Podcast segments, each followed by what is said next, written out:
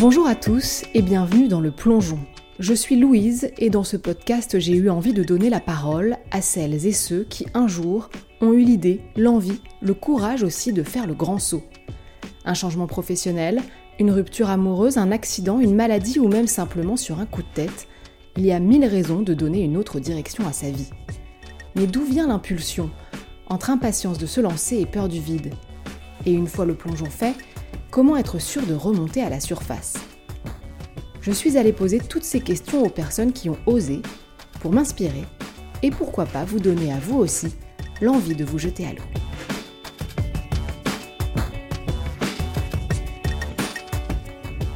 Si c'est ça toute ma vie, en fait, je serais le plus malheureux des hommes à un certain moment, en fait, des, 40 ans.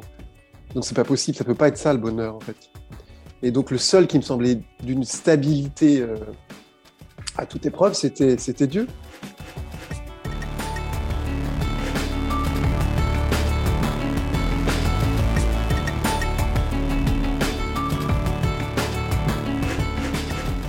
Pour Franck, le chemin semblait tout tracé.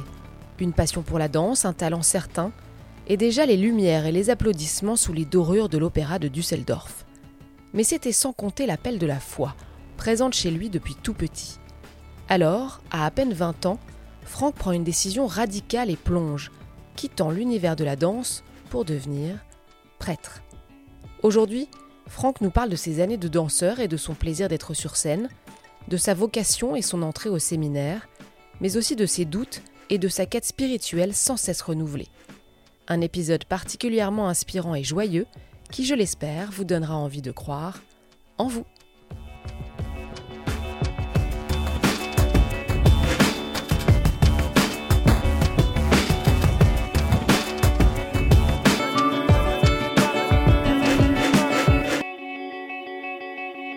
Bonjour Franck. Bonjour. Merci beaucoup d'être euh, avec nous dans le, dans le plongeon. Je suis vraiment très heureuse de pouvoir euh, vous interviewer, que vous puissiez nous raconter votre plongeon que j'estime un peu euh, spectaculaire.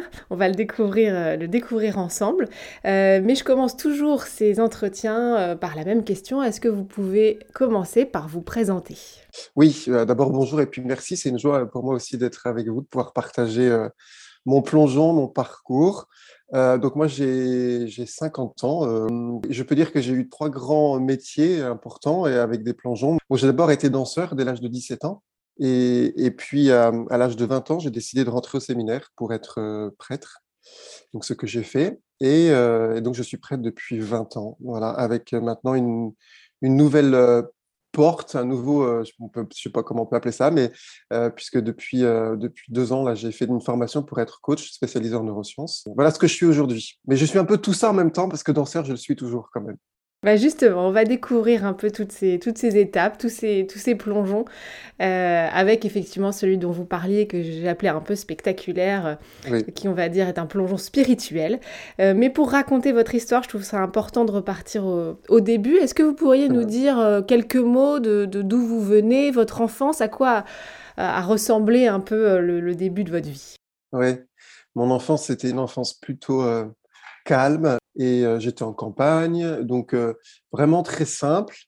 une famille pas, pas pratiquante, pas chrétienne, pas religieuse. Et j'ai toujours eu une soif spirituelle, ça c'est sûr. Ça, ça me caractérisait, ça m'a été donné comme ça. Et puis j'ai commencé la danse à l'âge de 9 ans en même temps. Donc c'est quand même des passions qui sont arrivées, qui sont arrivées très vite. Et ce, que je peux dire, ce qui a caractérisé mon enfance, c'est d'avoir des parents qui, étant de milieu ouvrier, avaient un esprit très ouvert parce qu'ils m'ont toujours ils m'ont toujours laissé, ils m'ont toujours accompagné euh, dans mes parcours qui parfois prenaient des chemins différents, mais ils ont toujours été OK. Et est-ce qu'avec le recul, vous avez mis le doigt sur euh, le, pourquoi cette euh, envie de spiritualité si jeune? Certainement parce que je trouvais en, sur en, Jésus un, un ami, une force, une paix.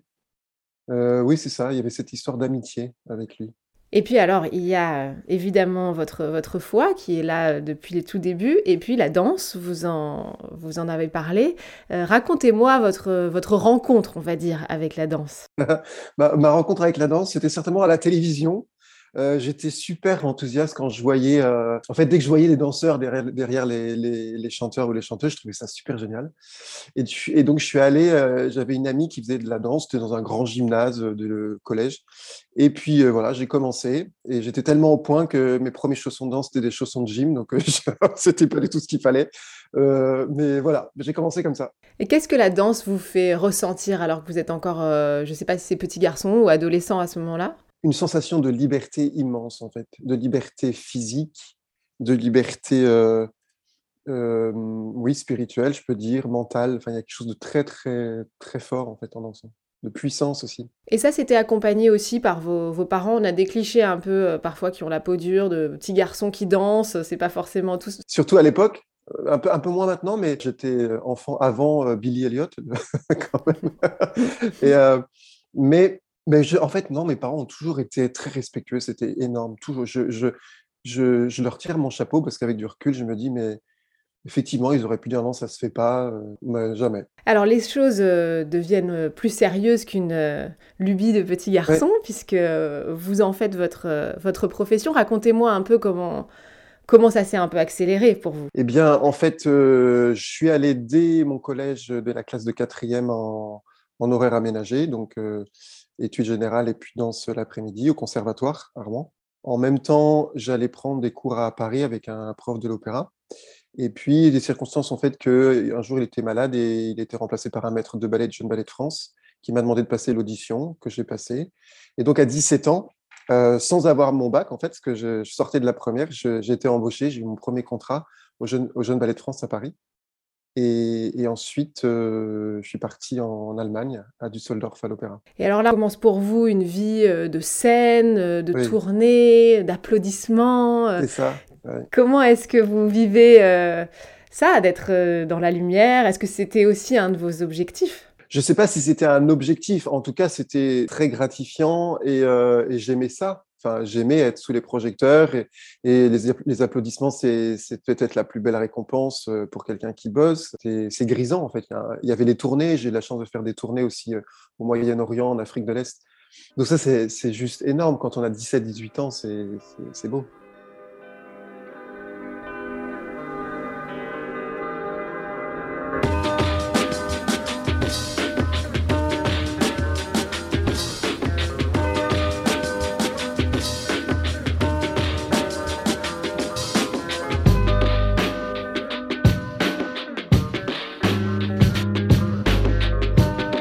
Et alors, quelle est la place de Dieu à ce moment-là dans votre euh, vie, puisque vous êtes bien occupé, on va dire? Est-ce que vous gardez un temps pour la spiritualité? Oui, et c'était un temps euh, de recherche parce que euh, j'étais à l'époque un peu en révolte contre l'Église.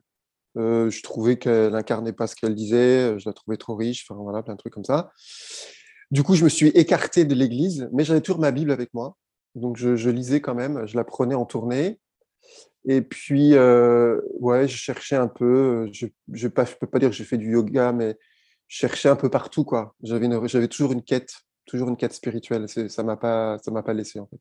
Et alors, on en vient à ce. Je ne sais pas si c'est un moment de, rupture, mais à quel moment, finalement, euh, ce monde de la danse ne vous suffit plus? Qu'est-ce que, Est-ce qu'il y a un déclic et qu'est-ce qui vous fait sauter du plongeoir? Le gros déclic, c'était un jour où une répétition s'est mal passée. Donc là, j'étais à l'Opéra Düsseldorf. Et, euh, et je suis rentré jusqu'à chez moi. Et puis là, en fait, j'ai eu deux, trois choses qui me sont tombées dessus, des questions et comme une sorte de vision interne. C'était, je me voyais sur mon lit de mort et, je me, donc j'avais 18 ans à l'époque. Et je me disais, euh, bah, Franck, c'est en ayant fait quoi de ta vie que tu pourras dire, tu as été heureux, tu as réussi ta vie? Pour moi, c'était ces deux, ces deux réalités, ces deux questions ou affirmations étaient comme un coup de poignard. Je le sentais dans mes entrailles. Quoi. C'était les questions qui allaient bouleverser ma vie. C'était physique. Je percevais aussi que parmi les danseurs euh, plus âgés, en fait, euh, à la fin, ouais, bah, ça me donnait pas trop envie, en fait. Euh, je me suis dit, mais ouais, mais si, je passe toute ma vie, toute mon existence à tout donner à la danse, et qu'en fait, un jour, je sais très bien que tout va s'arrêter, les projecteurs vont s'arrêter, les, les, spectateurs viendront plus. Si c'est ça toute ma vie, en fait, je serai le plus malheureux des hommes à un certain moment, en fait, des, 40 ans, donc c'est pas possible, ça peut pas être ça le bonheur en fait. Et donc le seul qui me semblait d'une stabilité euh, à toute épreuve, c'était c'était Dieu. Et, là, quand j'envisageais ça, le fait de, alors de donner toute ma vie à Dieu parce que lui me rendrait heureux, bah là, j'avais comme une, bouffée d'air énorme à ce moment-là, quelque chose de, ouais, quelque chose de, d'extraordinaire. et donc là, ce jour-là, je me suis dit, bah, à la fin de l'année, j'arrête. Je trouve euh, intéressant quand vous parlez de cette vocation, c'est que vous faites une distinction entre plaisir et bonheur, puisque vous preniez du plaisir dans votre vie de danseur. J'avais plaisir à trouver euh, enfin, l'art de la scène, ça c'est clair. Mais ça ne veut pas dire que, que j'étais comblé intérieurement, en fait. Et que, euh, que mon présent était comblé, que, que mon, même mon, mon devenir avait quelque chose d'exaltant et, quelque part aussi peut-être de rassurant. Euh, et donc pour moi, dans le bonheur, il y a quelque chose de cet ordre-là et quelque chose qui, où en fait, il y a une sécurité intérieure qui trouve une joie et comme une certaine euh, plénitude, en fait, quelque chose qui ne peut pas être déstabilisé par les circonstances. Or, le plaisir est déstabilisé par les circonstances. Il est créé par les circonstances immédiates et en même temps, il peut être très vite déstabilisé. En fait. Alors, vous le dites, euh, à la fin de cette année, euh, j'arrête la danse et euh, j'entre au séminaire. À ce moment-là, vous êtes dans quel état d'esprit? J'imagine qu'il y a cette espèce de, de plénitude d'avoir pris une décision, mais il y a de la peur aussi. Comment est-ce que vous vous sentez? Ouais, ce qui, me vient en mémoire, c'est en fait, c'est surtout la peur de ne pas être à la hauteur. Parce qu'en fait, j'ai grandi comme ça. Il faut être à la hauteur et il faut être, entre guillemets, le premier. Et moi, je suis rentré au séminaire, j'étais formaté comme ça, avec pas, forcément une grande confiance en moi. Et en plus, là, j'arrivais dans un milieu avec euh, des gars qui avaient fait déjà un peu de théologie, qui sortaient d'un monastère, qui étaient d'une famille très catho. Moi, j'arrive, pas famille catho, ancien danseur le mec pas du tout dans pas dans le, pas dans, les critères quoi. Et, euh, et, en fait, j'étais travaillé par ça en disant, en fait, est-ce que je, est-ce que je corresponds à ce qu'on attend de moi? Que donc ça, ça m'a beaucoup travaillé en fait. Pour les novices qui ne sauraient pas comment ça se passe, comment on devient prêtre? Parce qu'on parle du séminaire, mais est-ce que vous pouvez nous expliquer ce que ça veut dire?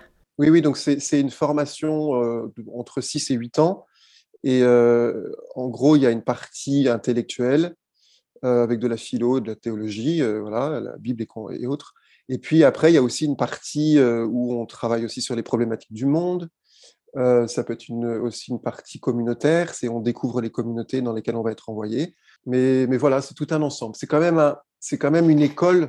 Normalement, c'est une école d'humanité aussi. Alors, vous parlez de la peur de ne pas être à la hauteur. Est-ce qu'il y avait aussi la peur du, du changement de vie, de vous éloigner par exemple des lumières de la scène euh, et de tout ce qu'implique euh, le fait de, de rentrer dans une vie religieuse? J'ai pas du tout eu ça, absolument pas. En fait, j'ai été tellement euh, enthousiaste par tout ce que je découvrais d'un point de vue spirituel, parce que j'ai vraiment j'aimais prier et donc j'étais exalté par tout ce que je découvrais. Sincèrement, je peux dire jusqu'à allez jusqu'à jusqu'à la septième année. La huitième année, c'était la fin. Et là, je me disais, euh, là, je suis mûr, si je reste ici, je pourrais, quoi. En fait, c'est comme un fruit, c'est pareil. Donc, c'était le moment de partir, en fait. c'était la fin des études et c'était bien. Quand vous dites que vous découvriez plein de choses, vous découvriez des choses sur vous. Qu'est-ce que vous découvrez exactement à ce moment-là? Ben, Je crois que la première chose euh, que j'ai découverte, c'était euh, de pouvoir apprendre à me faire confiance et que j'avais des qualités à donner au monde. C'est aussi euh, l'absolue nécessité d'avoir une vie spirituelle. En fait, je ne peux pas m'en passer. Même si c'est pas toujours euh, simple, euh, j'ai besoin d'une quête, j'ai besoin d'une paix, j'ai besoin de. J'ai découvert quoi encore euh, ouais, Que j'aime la joie de vivre. J'ai découvert ça là-bas et après, en fait, en tant que prêtre, je ne peux pas m'en passer non plus, même si parfois ça me pose des problèmes. Euh, comment est-ce que votre décision est accueillie euh, dans votre entourage? Parce que quand on prend une décision euh, si forte, on est aussi confronté au regard des, autres. Vous vous êtes senti soutenu ou vous avez créé un peu de la surprise, j'imagine? Non, je me suis senti soutenu. mes frères qui étaient pas chrétiens, enfin qui sont pas chrétiens, quand j'ai appelé d'Allemagne pour dire à ma mère je rentre au séminaire, mes frères ont dit bah c'est normal, on le savait, ça devait arriver un jour, par exemple. j'ai eu que des soutiens. Voilà. S'il y a eu, euh, ma mère, ma mère a quand même dit, ah, qu'est-ce qu'elle a dit euh, Ah oui, elle m'a dit, elle dit, t'es fou, tu vas, tu vas rater ta vie. C'est son premier réflexe. Bon. Après, elle a fait du soutien. Ah non, ça ouais. Non mais c'était, c'était juste sa réaction. Je pense que c'était sa surprise. Mais après, après rien quoi. Après, elle m'a soutenu.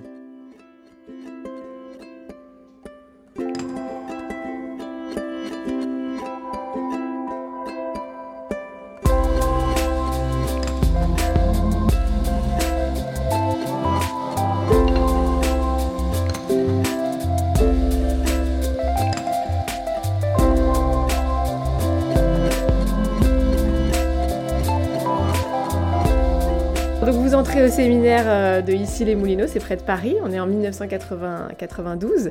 Vous l'avez raconté un peu, mais euh, concrètement, euh, ça veut dire quoi en termes de changement de vie pour vous? Gros, gros changement de vie parce que je passe d'une vie où je danse toute la journée dans un espace voilà, libre et puis dans un lieu où on n'a même pas le droit de sortir tous les soirs, je crois, il me semble que c'était un truc comme ça, et des salles de classe, donc études intellectuelles, donc très, très, très différent. Et puis je crois que les premières années, elles sont là un petit peu pour éprouver euh, votre foi, votre vocation. Il y a eu euh, un moment de doute ou pas du tout? Non, franchement, dans les, non, non, dans les premières... Après, dans ma vie de prêtre, oui. Mais, mais euh, dans ma vie de séminariste, non. Alors devenir prêtre, je pose la question parce qu'elle est forcément dans la tête de, de tout le monde, c'est renoncer aussi à une partie de votre ancienne vie. Dans la danse, il y a une sensualité qui va s'exprimer, un rapport à votre corps en entrant au séminaire, vous faites vœu forcément de célibat, de chasteté. Euh, comment est-ce que ces questions-là, elles ont trouvé leur place dans votre esprit? Ouais. Bon, d'abord, j'ai continué absolument ce que je savais à faire du sport. Enfin, je fais sport, natation. Ça m'arrivait encore de danser, donc j'avais, j'ai toujours, toujours eu un rapport à la dimension physique euh, et à mon corps qui était important. C'est-à-dire, je ne l'ai jamais mis de côté, vraiment. Là, par, par contre, aussi, c'est complètement impossible pour moi. Je ne peux pas faire ça. Euh, voilà. Après la sensualité, bah, la sensualité, en fait, ça se gère, quoi. je dis pas que c'est tout simple non plus, mais euh, mais voilà, là j'ai appris dans les choses que j'ai appris dans le séminaire, c'est que c'est que c'est que la sexualité, il faut il faut l'accueillir d'abord, il faut la gérer. Voilà, il y a ces combats, euh, c'est normal. Mais ça, j'ai appris, puis j'apprends tous les jours, hein, en fait, simplement. Mais d'ailleurs, ça, ça me fait un lien avec ma, ma, prochaine question. La danse et la religion, enfin, je trouve, vous allez me corriger si vous n'êtes pas d'accord, mais euh, ont pour moi un point commun qui pourrait être la discipline. C'est-à-dire qu'un danseur et un prêtre, vous vivez tous les deux avec des règles de vie mmh assez strictes. Vous y voyez un, un parallèle, oui. vous? Maurice Béjart avait écrit un texte là-dessus, très très beau. Il faisait un parallèle entre l'ascèse du danseur et l'ascèse religieuse, au sens large. Euh, voilà, lui, c'était, il avait une quête spirituelle très intéressante. D'ailleurs, la, la, racine euh, disciple et discipline, c'est la même racine. Hein. Oui, c'est vrai. C'est intéressant. Les, les disciples, euh, voilà, disciples du, d'une foi, d'une religion ou du Christ, et avoir une discipline de vie, c'est lié. C'est pour suivre quelque chose, quelqu'un ou même un objectif, j'ai besoin d'une discipline de vie. En fait. Et alors, quelle place la danse garde dans votre vie une fois que vous rentrez au, au séminaire? Alors, en fait, durant toute la période du séminaire, je dansais que occasionnellement, voilà, soit pour euh, des rassemblements ou des choses comme ça. Je me suis interdit pendant des années d'aller voir des ballets et autres parce que c'était un, un, peu. voilà, ça me faisait vriller un peu le. Vous voyez ça comme une tentation d'aller voir des ballets? Ouais, je pense que ça me faisait peur, j'aimais ça. Donc, euh, c'était genre, euh, je, suis, je suis dans les spectateurs, mais en fait, je devrais être sur scène, donc je tiens pas. Quoi. Forcément, euh, votre parcours, on va dire atypique, hein, quand même assez singulier, euh, vous donne un, regard un peu hum, différent sur l'Église. Euh, ça vous a apporté quelque chose dans votre pratique de prêtre? Ah bah c'est sûr. Je suis prêtre. Quand je me présente, je mets prêtre danseur parce que bah déjà, je pense que ma façon de célébrer, d'un point de vue du gestuel, elle est impactée par euh, physiquement, en fait. Euh, mais après, c'est sûr que j'ai été, pendant, euh, j'étais en paroisse pendant 20 ans à peu près, non, un peu moins, 17, j'ai voulu qu'il y ait de la joie, qu'il y ait de la beauté. donc, par exemple, une église, je faisais en sorte que le cadre soit esthétique, qu'il soit beau, que les gens se sentent euh, heureux chez eux. Et en même temps au niveau musical aussi il fallait que ce soit beau il fallait que ce soit joyeux. Et, euh, et je vois dans les dernières années euh, ça nous arrivait de danser pendant trois quarts d'heure une heure après la messe euh, on faisait la farandole. Parce que pour moi c'est un message à part entière en fait de la foi. Si, si la foi ne nous rend pas libres et heureux je me pose des questions en fait Comment se sont passés euh, vos débuts en tant que prêtre? Est-ce que vous avez tout de suite été bien accueilli par vos paroissiens? Est-ce que comment ça s'est passé? Honnêtement, euh, je, peux dire que oui. Majoritairement, j'ai été toujours bien accueilli. Après, il euh, y en a qui n'aimaient pas ça du tout, mais ils restaient pas trop avec moi en fait. Donc je les ai pas trop vus. non, mais bien sûr que ça déplace, bien sûr que ça dérange parce que J'ai parfois eu, mais c'est pas normal qu'un prêtre danse, par exemple. J'ai eu ça quelques fois, mais, mais c'est tout. Enfin, ça m'a pas, pas trop submergé, en fait. Pas... J'ai tellement entendu de fois Ah, mais si vous saviez le nombre d'années que j'attends ça dans l'église, si vous saviez, on a besoin de ça. Donc, je l'ai entendu, je ne sais combien. J'ai vu des gens venir à moi en pleurant, en disant mais, mais en fait, dans ma paroisse, c'est tellement triste, et puis les enfants pas. Donc, tellement convaincu de, ce que j'apportais. Bon, bah, que, les, que, les quelques-uns qui, qui n'aimaient pas ça, à la limite, c'est leur droit, et puis, puis voilà. Hein. Est-ce que vous vous êtes déjà demandé à quoi aurait ressemblé votre vie si vous n'aviez pas fait ce choix? Où est-ce que vous en ah! seriez aujourd'hui? Ouais, je me suis déjà posé la question. Je pense que je serais plus en vie. non, mais c'est vrai. Parce que, parce que bon, le monde artistique, ça, voilà, c'est un monde, c'est un monde très libre. Hein. Donc, moi, j'en ai été entre guillemets préservé parce que j'y étais que trois ans professionnel et puis que j'avais ma culture chrétienne, voilà, avec sa, morale qui fait que j'étais préservé. Mais mmh, voilà, je suis pas sûr que j'aurais tenu toute une vie, quoi.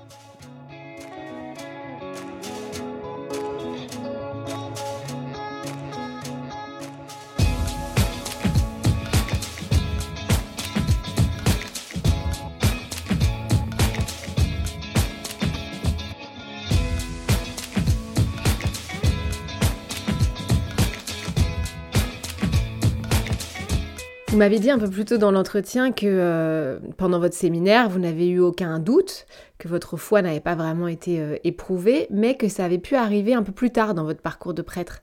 Racontez-moi. Oui, en fait, euh, allez, je peux dire que ça arrivé deux fois. la, première fois, c'était sept ans après mon ordination. Et en fait, je peux dire, mais c'est vrai pour la deuxième fois. Ce qui me, me déstabilise intérieurement beaucoup, c'est le côté trop rituel en fait, quand j'ai l'impression d'être une machine à faire des actes religieux, je peux plus. Hein. Moi, j'ai besoin de, bah, en fait, j'ai besoin de voir la vie qui bouge, qui évolue. Et quand des, personnes viennent à la foi, j'ai besoin de voir que ça les fait vivre, que ça les fait grandir. Et si euh, la pratique sclérose quelque chose, ou les actes religieux sclérosent quelque chose et empêchent les gens de grandir, en fait, ça va contre mes valeurs complètement. Et vous avez euh, là l'impression d'être euh, libre dans l'Église telle qu'elle est euh, actuellement? Vous voulez que je vous réponde? Ah non, mais vous avez le droit de me dire joker, hein, ça c'est vous mais, qui décidez. Ouais, non, je ne vais pas dire joker. En fait, je ne me sens pas, non, je peux dire que je ne me sens pas complètement libre. Ce n'est pas un reproche que je fais à l'Église, c'est je, moi, je ne me sens pas libre. Voilà, pour plein de raisons. Et parce que, encore une fois, j'ai besoin de créativité, j'ai besoin de liberté, j'ai besoin de. Bon, puis avec tout ce qui se passe dans l'Église aujourd'hui, c'est très compliqué parce que dès que vous avez un peu de charisme, euh, ah, voilà, on a peur. Dès que. Ah oui, parce que vous pensez que vous faites peur, que, que, la liberté, votre liberté fait peur? La liberté fait peur, ça c'est sûr. Parce que elle, elle entraîne du nouveau, donc euh, le nouveau fait toujours peur, on préfère rester dans nos zones de confort. Euh, et puis aussi, euh, qui dit liberté dit aussi euh, créativité, dit joie, dit et on n'est pas forcément dans une institution qui aime beaucoup lâcher prise, quoi, quand même. c'est un peu compliqué. Et d'ailleurs, vous êtes bien décidé à, continuer à exercer votre liberté, votre créativité, puisque vous l'avez un peu évoqué au début de l'entretien. Euh, vous allez vous lancer dans un nouveau plongeon et une nouvelle activité, euh, celle de coach en neurosciences. Alors, parlez-nous un peu de ce nouveau projet.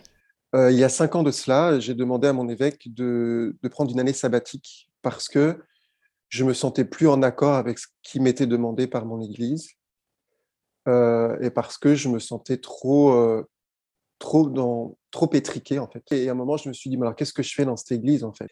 Et, les choses ont fait que, à un moment, je me suis dit, bah, il faut que je me, faut que je me fasse aider, c'est pas possible. Et du coup, j'ai appelé un coach, et euh, finalement, on m'a proposé de faire une formation, et j'ai fait la formation avec la particularité des neurosciences, qui a été pour moi une révélation extraordinaire, parce que je me suis dit, mais en fait, c'est ça, je suis en train de découvrir tout le fonctionnement de l'être humain, c'est-à-dire son mental, son corps et même sa dimension spirituelle, etc.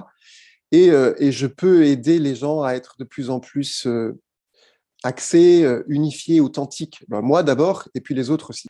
Et, ce qui fait que l'année dernière, en fait, j'ai demandé à, l'évêque d'être déchargé de tout ministère ordinaire et de créer une entreprise pour, pour coacher les personnes qu'ils voudraient bien et pour faire des formations, des sessions et, voilà, des conférences. Et en fait, c'est génial parce que, parce que quand je fais des conférences, je peux tout faire. je peux les faire danser, je peux, je peux leur parler de comment ils fonctionnent. si c'est nécessaire, je peux, je peux parler de la foi. Mais en tout cas, ce qui est sûr, c'est que je me sens libre aujourd'hui. Voilà. Mais euh, excusez-moi, hein, je suis pas sûre de savoir comment exprimer ce que je veux dire, mais quand on s'intéresse aux neurosciences, est-ce qu'on cherche pas à expliquer des phénomènes euh, qui, selon votre foi, devraient être expliqués par Dieu? Ouais, ça vous décape la tronche. ça vous décape la tronche, je peux vous dire. Euh, bien sûr, parce qu'en fait, pour moi, un des trucs qui m'a le plus décapé, c'est bah, effectivement de réaliser qu'en fait, en science, même au niveau du cerveau, on, explique des trucs, même au niveau de guérison qu'on dirait miraculeuse, on va l'expliquer d'un point, de vue, euh, point de vue du cerveau et de la biochimie interne, etc. Alors que moi, pendant des années, je me suis dit, bah, c'était intervention divine. quoi. Donc euh, là, il y a un moment, ah, il faut retomber un peu sur ses pieds. Bon, moi, je retombe sur mes pieds en me disant, bah, en même temps, qui a créé le cerveau? Bon, voilà. en même temps, l'être humain, c'est une, créature. Mais quand même, ça déplace beaucoup mais c'est tellement beau parce que ça m'a ça m'a élargi mon espace même spirituel parce que dans ma formation, il y avait des juifs, il y avait des musulmans, il y avait des personnes athées, il y avait des New Age, et tout. Et en fait, je suis super content parce que tout ce monde-là a une quête spirituelle, tout ce monde-là a envie d'aider les gens, tout ce monde-là a envie de connaître le fonctionnement de l'être humain. Et du coup, j'ai beaucoup appris même spirituellement. Ça m'a complètement élargi l'espace interne en tout cas. Et ça n'a pas ébranlé votre foi, visiblement. Ça l'a transformé.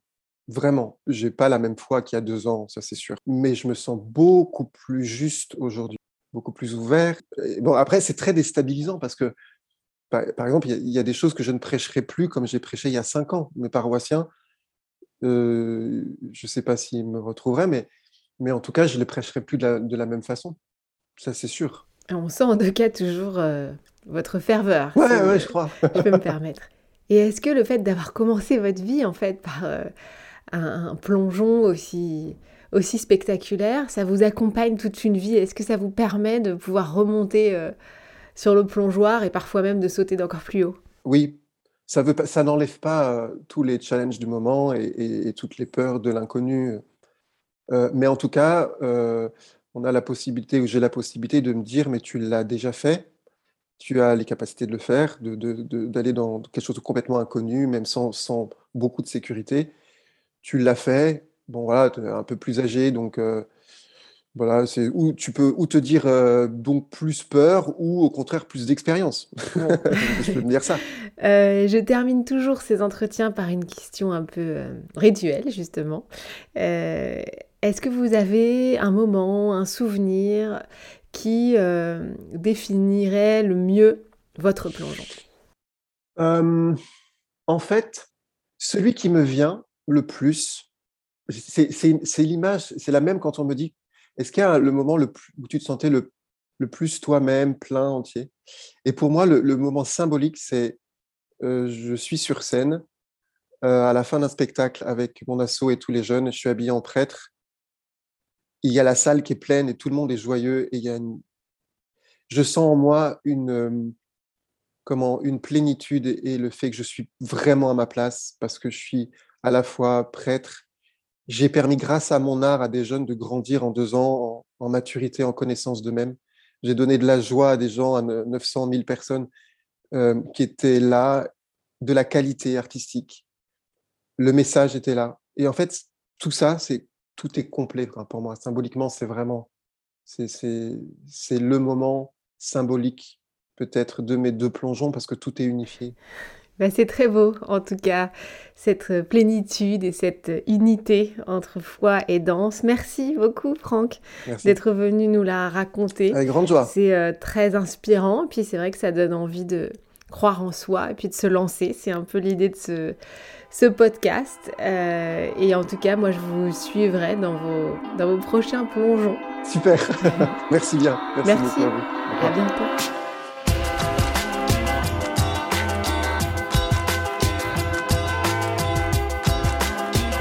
Et voilà, c'est la fin de ce premier récit. Si ce plongeon vous a plu et que vous en voulez d'autres, n'hésitez pas à le faire savoir et à le partager.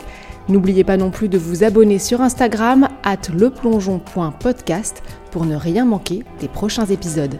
Merci à tous et à très vite